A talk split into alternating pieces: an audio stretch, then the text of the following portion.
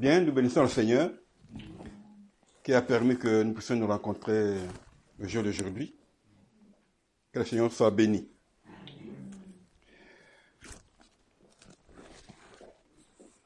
Nous allons ouvrir nos Bibles. Et nous allons lire différents passages. Mais avant que nous puissions lire ces différents passages, je vais commencer par euh, vous montrer différentes personnalités marquantes de la Bible. Et ces différentes personnes, je les ai choisies, parce qu'il y en a beaucoup dans la Bible. J'ai choisi celles qui sont en relation avec le message de ce matin. La première personne marquante, c'est Enoch. Dans le livre de Genèse, si vous lisez au chapitre 5, au chapitre 6, vous allez voir que Enoch a marché avec Dieu pendant 300 ans. Jour pour jour. 300 ans. Enoch et Dieu ont marché ensemble pendant 300 ans. Une autre personnalité marquante dans la Bible, c'est Élie. Élie, comme on lisait le chapitre 18 du premier roi, il y a eu euh, une situation dans Israël où les gens ne respectent plus Dieu. On l'a ignoré. Alors cela n'a pas, plu à Élie. Et Élie avait prié, commandé au ciel de ne plus donner de, la pluie et même de la rosée. Cela pendant trois ans et six ans et six mois. Il n'a pas plu et il n'y a pas eu de rosée. Le même Élie, le prophète, a aussi commandé à la nature, demandé que le feu tombe du ciel. Et le feu était tombé du ciel. Une particulière. Il n'y a personne d'autre qui a fait ce qu'il a fait. Comme Enoch, personne n'a marché avec Dieu pendant 300 ans, comme Enoch. Une autre personnalité marquante, c'est David. David, lui aussi a sa particularité. La Bible dit que c'est l'homme selon le cœur de Dieu. Le roi David. Bon, c'est pour un problème de temps, on allait, je vais vous donner le passage, mais ça se trouve dans la Bible pour pouvoir gagner le temps, parce que ce n'est pas ça l'essentiel de notre message.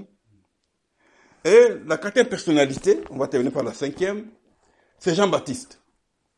Jean-Baptiste, la Bible dit, c'est le Seigneur qui, qui dit, de tous les hommes nés de femmes, il n'y en a pas de plus grand que Jean-Baptiste. Et enfin, un homme un militaire qu'on appelle le centenier. C'est là que nous allons nous attarder pour notre message ce matin. Nous allons voir sa particularité et c'est ça qui a attiré mon attention et que je voudrais partager avec vous dans Luc chapitre 7. Luc chapitre 7.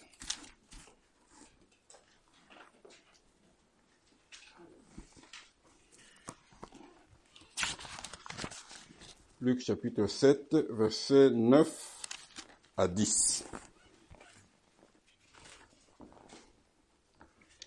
Luc chapitre 7, verset 9 à 10. Je lis.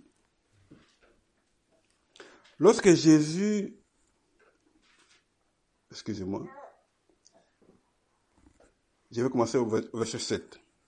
C'est aussi pour cela que je ne me suis pas cru digne d'aller en personne vers toi mais dis moi et mon serviteur sera guéri. Car moi qui suis soumis à des supérieurs, j'ai des soldats sous mes ordres. Et je dis à l'un, va, et il va. À l'autre, viens, et il vient. Et à mon serviteur, fais, fais cela, et il le fait. Lorsque Jésus entendit ces paroles, il admira le centenier. Et se tourna vers la foule qui le suivait, il dit, je vous le dis, même en Israël, je n'ai pas trouvé une aussi grande foi. De retour à la maison, les gens envoyés par le centenier trouvèrent guéri le serviteur qui avait été malade. Amen. Alors, la cinquième personne, personnalité marquante de la Bible, c'est le centenier. Le centenier, c'est un Romain. Il a eu un serviteur. Parmi ses serviteurs, il y a un qui était malade. Et normalement, quand on a des serviteurs, on doit les aimer. Lui, il aimait son serviteur. Il était malade. Et il a vu que cette maladie pouvait le conduire à la mort. Je ne sais pas s'il avait déjà été à l'hôpital, je ne sais pas quel hôpital. Les choses ne marchaient pas. Et alors, il avait entendu parler de, de certain monsieur qu'on appelle Jésus. Alors, euh, comme lui-même n'était pas israélien, il va voir euh, les anciens d'Israël. S'ils peuvent aller voir leur frère euh, Jésus, s'il peut guérir son serviteur. Et les anciens sont allés voir Jésus. Et Jésus l'a accepté.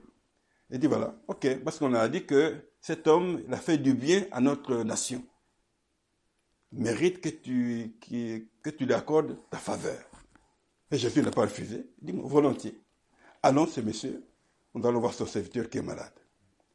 Alors, la nouvelle parviendra au centenier que Jésus vient pour pouvoir euh, euh, voir euh, ton serviteur malade. Et lui, il dit non, il n'est pas question. Vite, il est sorti de sa maison et il va à la rencontre de Jésus. Et il dit à Jésus que non, écoute, moi je ne suis pas digne que toi tu viennes euh, dans ma maison. Toi tu es une grande personnalité. Dis seulement un mot et mon serviteur sera guéri. C'est pas la peine que tu puisses marcher jusqu'à chez moi. Alors, cette parole de la foi a, a touché le cœur de Jésus. Si bien que, bien aimé, la Bible dit, déclare que Jésus l'admira. Lorsque Jésus entendit ces paroles, il admira le centenier. Vous voyez? Jésus, le Fils de Dieu, admire un homme comme toi, comme moi. Donc il y a lieu que Jésus puisse nous admirer aussi. Amen. Mais c'est trop fort. Moi, j'ai trouvé que c'est trop fort que Jésus, le Fils de Dieu, admire un homme. Et puis, qu'est-ce que cet homme-là? C'est un, c'est un, c'est un centenier, c'est un étranger. Il n'est pas un Israélite. Jésus l'admira. Comme aujourd'hui, Jésus peut t'admirer. À quelle, à quelle, à quelle condition,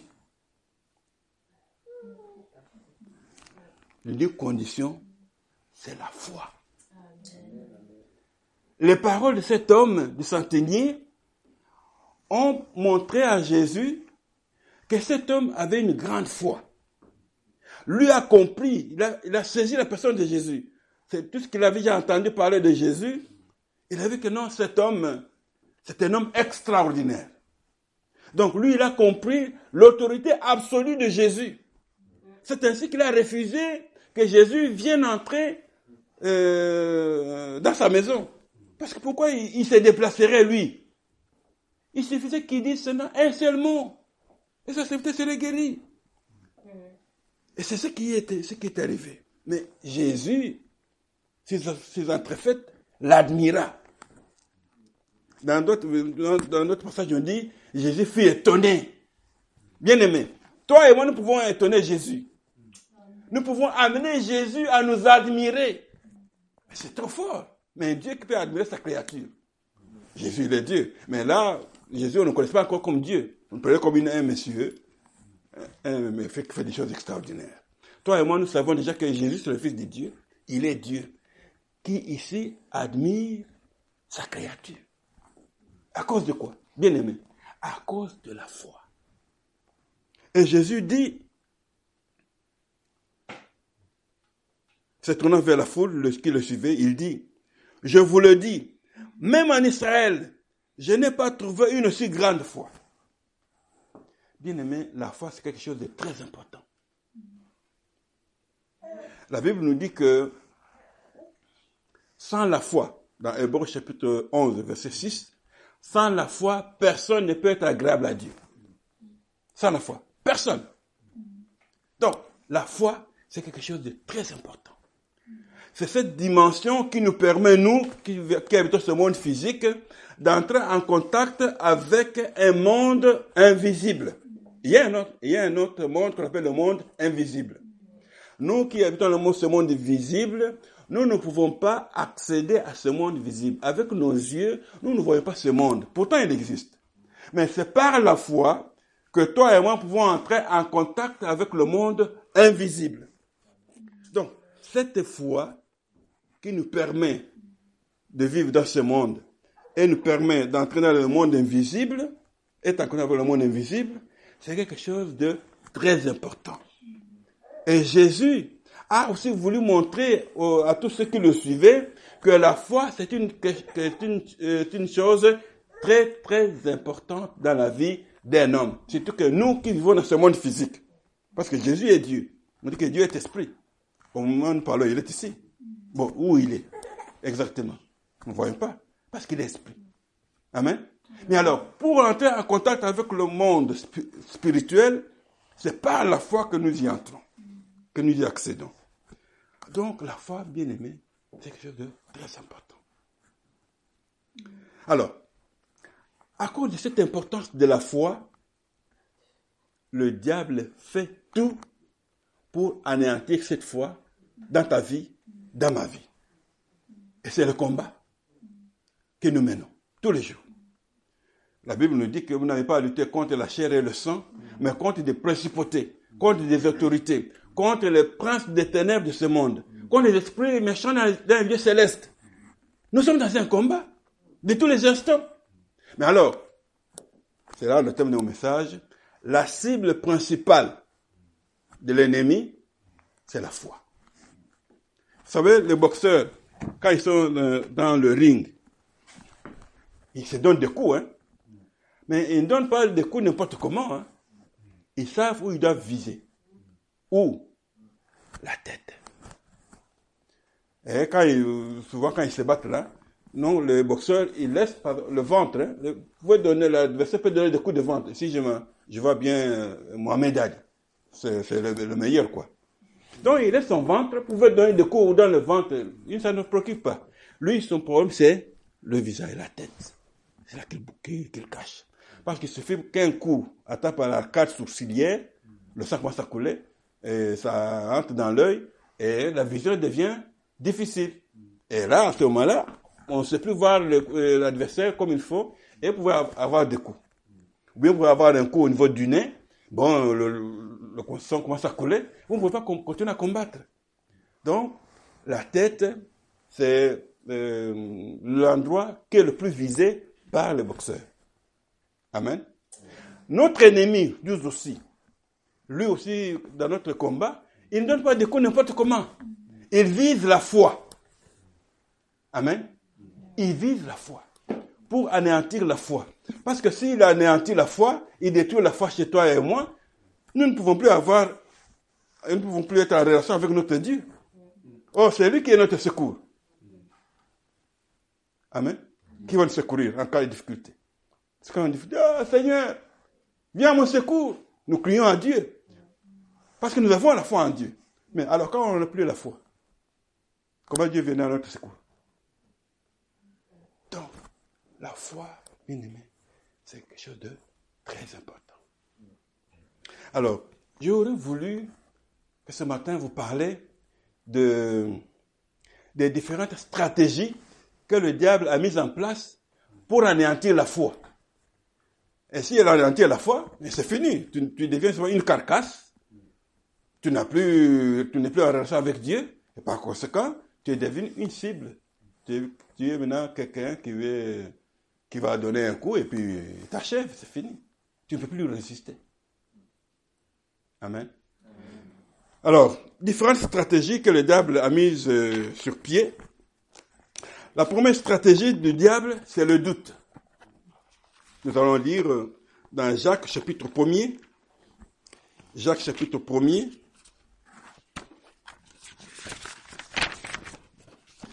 Jacques chapitre 1er.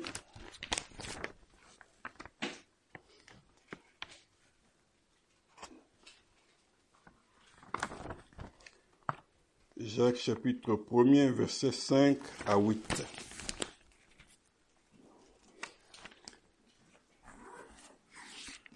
Jacques chapitre 1 versets 5 à 8.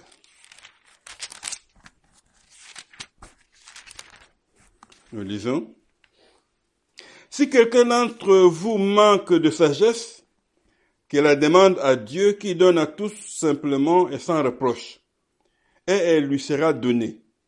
Mais qu'il la demande avec foi, sans douter. Car celui qui doute est semblable au flot de la mer, agité par le vent et poussé de côté et d'autre. Quand tel homme ne s'imagine pas qu'il recevra quelque chose du Seigneur, c'est un homme irrésolu, inconstant dans toutes ses voies. Amen. Le doute, c'est une arme que le diable utilise. Elle a utilisé, c'est la première arme qu'il a utilisée dans le jardin d'Éden. Quand elle a rencontré Ève, il dit, Dieu a-t-il réellement dit? Dieu a-t-il réellement dit que vous ne mangerez pas le fruit de, de ce jardin? Il dit non. La femme dit non. Dieu n'a pas dit cela. Dieu a dit que nous mangerons de tous les arbres du jardin. Donc, avec cette question, Dieu a-t-il réellement dit? Alors la femme commence à douter. Mais elle dit non, mais ce n'est pas ce que Dieu a dit. Dieu a dit nous mangerons de tous les arbres du jardin. Alors, la question que le diable, le serpent a posée à Ève, c'était de nature à perturber, à semer le doute dans son esprit. Amen. Alors, si vous avez, vous priez le Seigneur et vous avez le doute, après que vous ayez prié, sachez bien que vous vous n'obtiendrez rien. Ne vous attendez pas à avoir quelque chose de la part du Seigneur. Parce que le doute vient en quelque sorte comme anéantir la foi. C'est ce que la Bible dit ici. Quand tel homme ne s'imagine pas qu'il recevra quelque chose du Seigneur. Le doute, c'est l'ennemi de la foi. Il faut éviter le, doute. Parce que nous, nous fonctionnons par la foi, c'est-à-dire, la foi, qu'est-ce que c'est la foi? C'est l'espérance, l'assurance des choses qu'on espère. Vous entendez un peu ça? L'assurance des choses qu'on espère. Une démonstration des choses qu'on ne voit pas. C'est fou, mais c'est ça la foi. Amen? Alors maintenant, quand vous priez, quand nous prions le Seigneur, nous devons avoir la foi. Alors, si vous priez et que vous doutez, donc vous n'avez plus de foi, donc le doute anéantit la foi, donc vous n'obtiendrez rien de la part du Seigneur. Voilà l'arme que le, diable utilise. Parce qu'il nous connaît bien. Il a commencé avec Ève et il continue jusqu'à aujourd'hui. La deuxième stratégie que le diable euh, utilise, c'est attirer ou attirer notre attention vers des choses de la terre, des choses terrestres. Nous allons lire dans Matthieu 4, versets 8 à 9. Matthieu chapitre 4, versets 8 à 9.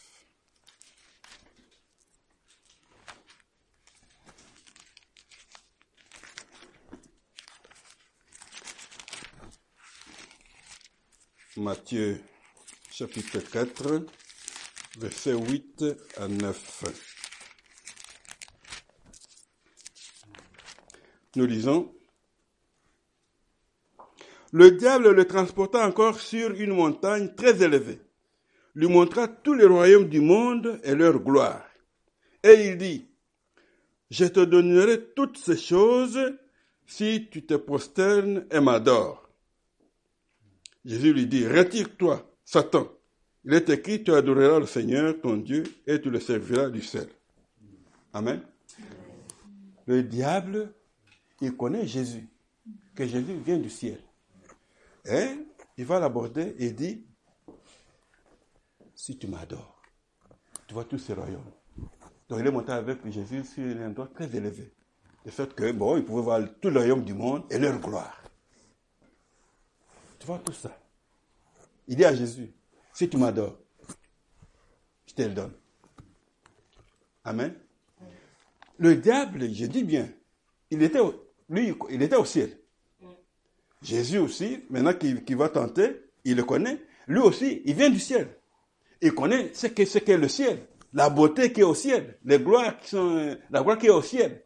Mais de toute façon, cela ne l'a pas euh, empêché de dire à Jésus de lui montrer le monde. Il lui montre le monde ici, qui n'est pas aussi le même éclat que le, ciel. Parce que l'apôtre Jean, nous, euh, Jean nous dit que là, au ciel, le sol qui piétine là au, ciel, c'est l'or. Vous n'avez pas encore lu cette parole. Au ciel, c'est de l'or. Quand vous, le sol que nous piétinons ici, donc la poussière, au ciel, on piétine, on, marche sur l'or. Des choses, donc, d'une pierre précieuse, au-delà que, qui, qui scintille comme de l'or, voilà.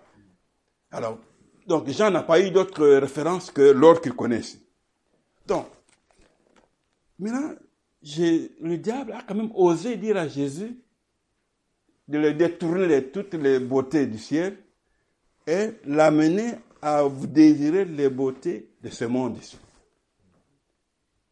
Et Jésus a dit, retire-toi Satan. Et ça, c'est une stratégie que le diable continue à utiliser aujourd'hui. Il nous montre les belles voitures. comment on parle de ces voitures-là, les, les, plus belles voitures actuellement. On les appelle comment? Les limousines, oui, mais il y a un autre thème. On dit les. Hein? Donc, il y a un nom pour donner les quatre, donc, ces voitures-là très puissantes aujourd'hui. Bon. Ok. Il y a des beautés dans cette nature, dans ce monde-ci. Des belles femmes, des beaux hommes, des belles voitures. Bon, il y a beaucoup de choses. Et le diable attire notre attention sur ces choses afin de nous détourner de notre regard au ciel. Bien aimé, la Bible nous dit dans Colossiens chapitre 3, Colossiens chapitre 3, la Bible nous dit, si donc vous êtes ressuscité avec Christ, cherchez les choses d'en haut, où Christ est assis à la droite de Dieu.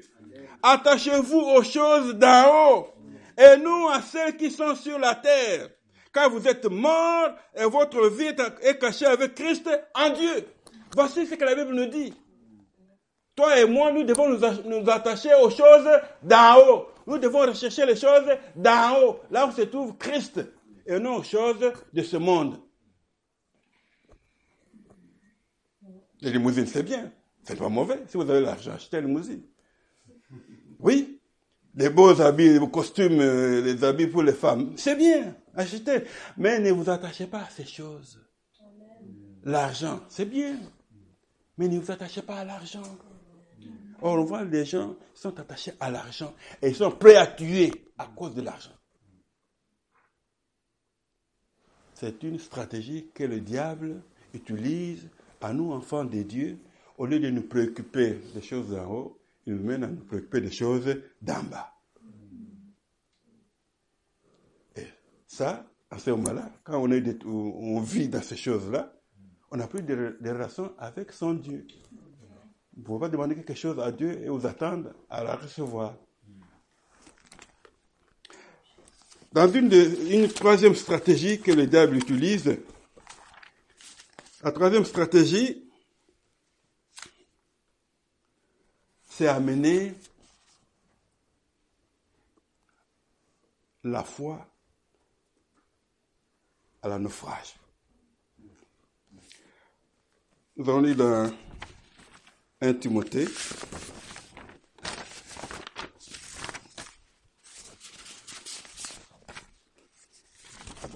Un Timothée chapitre 6, verset 10.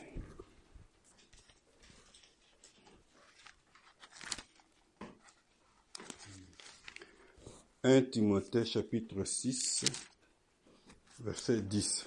La Bible nous dit, car l'amour de l'argent est une racine de tous les maux. Et quelques-uns, en étant possédés, se sont égarés loin de la foi et se sont jetés eux-mêmes dans bien des tourments. Vous voyez? L'argent, c'est bien. Mais l'amour de l'argent, bien aimé. L'amour de l'argent. Avoir de l'argent coûte que coûte. Voici où ça peut vous amener peut vous amener loin de la foi. Amen. L'amour de l'argent. Avoir l'argent coûte que coûte. Vous ne vivez que pour l'argent. Et il y en a tellement qui, veulent avoir l'argent et sont prêts à tuer de votre être humain pour avoir l'argent. Et voilà, la Bible nous dit, quelques-uns en étant possédés par l'amour de l'argent se sont égarés loin de la foi et se sont jetés eux-mêmes dans bien des tourments. Nous devons faire très attention avec euh, l'argent. Nous avons tous l'argent. Nous avons tous besoin de l'argent. Mais nous ne devons pas l'aimer jusqu'à en être possédés par l'amour de l'argent. Très dangereux. Dans 1 Timothée chapitre 4, verset 1, on nous dit ceci. Mais l'Esprit dit expressement que dans les derniers temps, quelques-uns abandonneront la foi pour s'attacher à des esprits séducteurs et à des doctrines de démons. Nous sommes dans les derniers jours, bien-aimés. Nous sommes dans les derniers jours. Et la Bible nous dit, nous devons faire très attention. Maintenant que toi et moi nous lisons la Bible, on nous dit que dans les derniers jours, les gens abandonneront la foi pour s'attacher à des esprits séducteurs et à des doctrines de démons. Un jour, quelqu'un, euh, à la prière, à l'église, a donné un témoignage, une collègue de service, il dit que lui, chez elle, elle peut faire bouger les tables, les casseroles, tout ça. Il dit quoi? Oui. Ah, comment tu vas faire bouger? Je dis, mais écoute, moi, je vais, si tu veux bien, je vais te faire la démonstration. Et il ne sait pas s'il a fait ses prières d'une incantation. Tout d'un coup, les tables commencent à bouger, le congélateur commence à bouger, tout ça. Alors, le frère ou la sœur a compris que cette femme était dans le monde des esprits. Et pour lui, c'était bien. C'était des choses extraordinaires. Il fait bouger les tables, le congélateur, et puis rien ne tombe. Ça bouge, ça bouge, et puis tout reste en place. Bien aimé. Il y en a qui sont allés beaucoup plus loin de Dieu. Et trouvent le plaisir dans des histoires qui ne les édifient pas. On a abandonné Dieu et on se plaît à des esprits séducteurs. Donc faites très attention, nous en tant qu'enfants de Dieu. Et le danger dans tout ça, c'est que il y a beaucoup, la séduction, c'est vrai, et il y a des doctrines des démons. Il y a beaucoup de doctrines, beaucoup d'enseignements que les démons donnent. Toi et moi devons faire très attention. Pour les découvrir, il faudrait que nous ayons la connaissance de la parole de Dieu. Et que nous continuions à avoir foi en Dieu. Sinon, nous allons abandonner la foi. Et c'est ce que le diable cherche. Amen. Quatrième stratégie.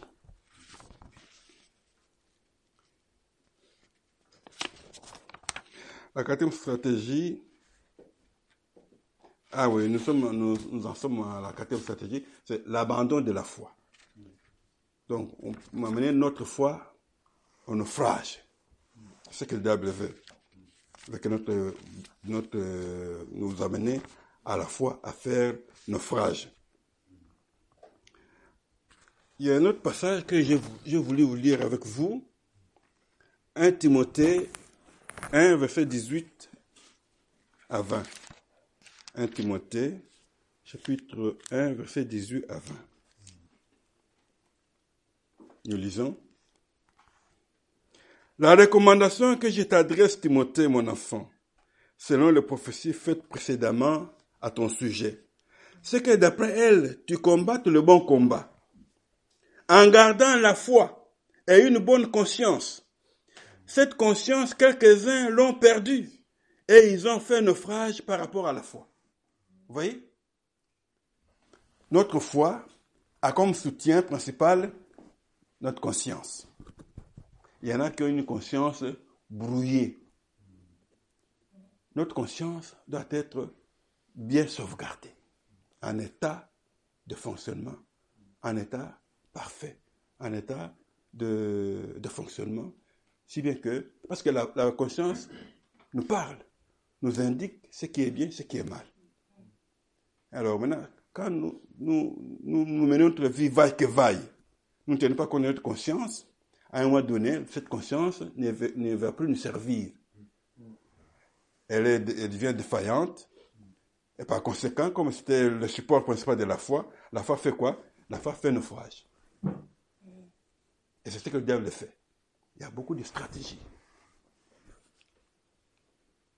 Nous devons avoir une bonne conscience. Et cette conscience, quelques-uns l'ont perdue. Et pour avoir perdu la conscience, ils ont fait naufrage par rapport à la foi. Amen. Bien aimé, j'essaie d'attirer votre attention là-dessus pour que vous fassiez attention. Nous sommes dans les derniers jours. Et le diable multiplie des stratégies pour anéantir notre foi. Et quand il anéantit notre foi, alors nous sommes devant des cibles. Amen. Alors maintenant, quel exemple est devenu imité? Il y a un, exemple qu'il faudra que nous imitions dans la vie de tous les jours. Nous rencontrons des difficultés. Et quand nous rencontrons des difficultés, parfois, nous n'avons plus de repères. Il y a des repères. Alors, nous allons lire dans euh,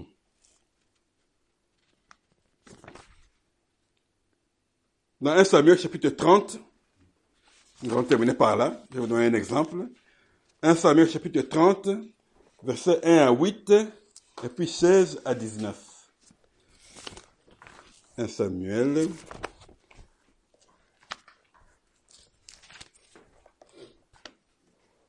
chapitre 30. Samuel chapitre 30, verset 1 à 8. Je lis. Lorsque David arriva le troisième jour à Tsiklag avec ses gens, les Amalécites avaient fait une invasion dans le midi et à Tsiklag. Ils avaient détruit et brûlé Tsiklag. Après avoir fait prisonnier les femmes et tous ceux qui s'y trouvaient, petits et grands, ils n'avaient, tué personne, mais ils avaient tout émené et s'étaient remis en route. David et ses gens arrivèrent à la ville, et voici, elle était brûlée, et leurs femmes, leurs fils et leurs filles étaient émenés captifs. Alors David et le peuple qui était avec lui élevèrent la voix et pleurèrent jusqu'à ce qu'ils n'aient plus la force de pleurer. Les deux femmes de David avaient été émenées, Chinoam de Israël et Abigail de Carmel, femme de Nabal. David fut dans une grande angoisse, car le peuple parlait de le lapider, parce que tous savaient de l'amertume dans l'âme, chacun à cause de ses fils et de ses filles. Mais David reprit courage en s'appuyant sur l'Éternel, son Dieu. Et il dit au sacrificateur Abiatar, fils d'Achimelech, apporte-moi donc le fode. Abiatar apporta le fode à David. Et David consulta l'Éternel en disant, poursuivrai-je cette troupe? L'atteindrai-je L'Éternel lui dit, poursuis, car tu atteindras et tu délivreras. Amen. Et puis euh, la suite, 16 à 19. il lui servit euh, ainsi de guide. Et voici les Amalécites étaient disséminés dans la contrée, mangeant et buvant et dansant à cause du grand butin qu'ils avaient enlevé du pays des Philistins et du pays de Juda. David les battit depuis l'aube du jour jusqu'au soir du lendemain, et aucun d'eux n'échappa, excepté quatre cents jeunes hommes qui montèrent sur des chameaux et s'enfuirent. David trouva, sauva tout ce que les Amalécites avaient pris, et il délivra aussi les deux femmes. Ces deux femmes. Il ne leur manqua personne, ni petit, ni grand, ni fils, ni fille, ni aucune chose du butin, ni rien de ce, de ce qu'on leur avait enlevé. David ramena tout. Amen. Bien aimé. David euh, s'était réfugié dans le pays des Philistins. Et là, les Philistins devaient euh, se battre contre Israël. Bon, Israël, euh, comme David avait des problèmes avec le, roi Saül, alors il s'est réfugié là-bas parce que Saül voulait le tuer. Parce qu'on a dit, le roi a tué ses mille, David a tué ses dix mille. Alors le roi voulait le, tuer. Alors David s'est enfoui, il est ainsi réfugié au pays des Philistins. Alors au pays des Philistins, quand les Philistins devaient se battre contre Israël, lui aussi est entré pour les soutenir. Mais les princes des Philistins ont dit au roi que c'est David là. C'est un Israélite, c'est un juif. Qu'est-ce qu'il vient faire avec nous? Il dit non, c'est type bien, tout ça, il vient nous aider. Il dit non. Lui, il est le sujet du, roi, du roi Saül. Il peut se retourner contre nous euh, dans cette guerre. Il n'a pas à venir avec nous. Bon, David était sincère. Hein? Bon, il ne pouvait plus continuer à insister. Et le roi, euh, le roi Akish a demandé de, de rentrer. Bon, alors, David et ses hommes sont rentrés. Et quand ils sont rentrés, arrivés euh, dans leur ville, tout était en train de flamber. Les femmes, les enfants, tout avait disparu, même le bétail. Alors, tous les hommes, David et David lui-même, tout le monde s'est mis à pleurer. Ils avaient l'amertume dans l'âme. Ils ont perdu femmes, enfants, fils, bétail. Alors, les gens disaient non, tout ça c'est à cause de David.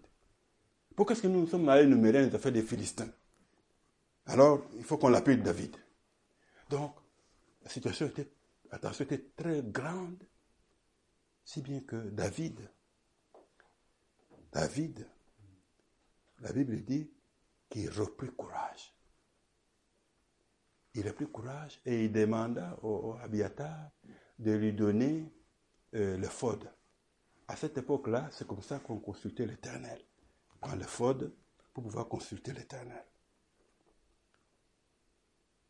Lui, n'a pas fait la dépression. Parce que moi, je suis étonné voir ici un chrétien, il a fait, il fait la dépression. Comment c'est possible qu'un chrétien fait, fait la dépression? Il faut prendre courage. Il faut en Dieu. C'est ce que David a fait. Alors, il a consulté l'Éternel. Est-ce que je peux poursuivre? Il dit oui. Est-ce que je peux les atteindre? Il dit oui. Alors, il a consulté Dieu parce qu'il avait foi en Dieu. Bien aimé. Quelles que soient les circonstances, quand les choses tout, tout tout autour de vous, faites confiance à Dieu. Ah, c'est Dieu à qui tu as cru. Dieu est un Dieu puissant, nous le disons. Mais alors, appuyons-nous sur lui. Ayons la foi, ayons foi en Dieu et Dieu nous aidera à vaincre nos ennemis. Et ce que David a fait, et il est allé, il a poursuivi avec ses hommes. Et ces hommes-là, quand ils avaient déjà fait leur pillage, tout ça, ils étaient contents, ils étaient en train de boire, en train de danser. Et voilà, ils ont, ils ont reçu beaucoup de biens, ils, ils, ont beaucoup de femmes, beaucoup de jeunes filles. Bon, ça fait des richesses, non? Et le bétail aussi. Alors pendant ce temps-là, David surgit. Avec ses hommes, ils ont massacré la plupart, sauf 400 qui ont fui. Amen. Faites comme David, bien-aimé. Quand tout se fonde autour de toi, faites confiance à Dieu. Faites confiance en Jésus, en qui nous avons cru. Il est Dieu puissant. Rien ne lui est impossible. Souvent, nous limitons Dieu. Dieu est puissant. Plaçons de confiance en lui, comme le centenier. Alors, nous verrons des choses merveilleuses. Parce que notre Dieu, c'est un Dieu vivant, c'est un Dieu puissant, et c'est un Dieu qui nous aime. Faisons-lui confiance. Ayons foi à notre Dieu. Et évitons toutes les, les, les, stratégies du diable qui cherchent à anéantir notre foi, qui cherchent à nous amener à ce que notre foi puisse euh, connaître le naufrage. Entretenons notre foi, prenons courage, entretenons notre foi. Avec cette foi, Dieu qui est vivant nous aidera dans toutes les situations et nous sortirons vainqueurs. Que soit sa parole. Amen.